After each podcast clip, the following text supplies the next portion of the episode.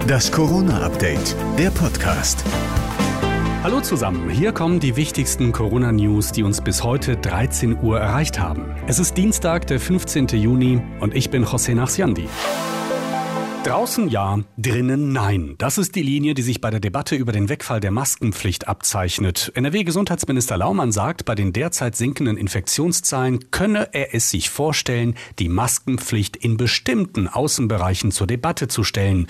Das klingt sehr vorsichtig, ist es auch. Laumann schränkt nämlich direkt ein. Es gebe Bereiche, in denen man weiter an der Maskenpflicht festhalten sollte, zum Beispiel bei größeren Menschenansammlungen wie etwa in Warteschlangen. Drinnen aber werden wir es wohl noch länger länger mit Masken zu tun haben. Gernot Marx, der Chef der Deutschen Interdisziplinären Vereinigung für Intensiv- und Notfallmedizin, sagt in der Rheinischen Post, damit auch drinnen die Maskenpflicht wegfallen kann, brauche man eine Impfquote von 70 Prozent. Im Moment stünden wir bei 26 Prozent. Und das hat auch Folgen für die Schülerinnen und Schüler in NRW, die wohl noch länger mit Maske im Unterricht sitzen werden. Die Gewerkschaft Erziehung und Wissenschaft findet das gut, denn viele Klassenräume ließen sich gar nicht richtig lüften. Eigentlich war das für diese Woche geplant, aber der Nordrhein-Westfälische Landtag wird die epidemische Lage von landesweiter Tragweite nicht noch einmal verlängern. Darauf haben sich die Regierungsfraktionen von CDU und FDP geeinigt. Damit entfallen besondere Befugnisse für die Landesregierung.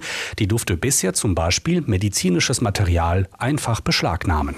Währenddessen entspannt sich die Corona-Lage in Deutschland insgesamt weiter. Die 7-Tage-Inzidenz liegt laut Robert-Koch-Institut bundesweit bei 15,5.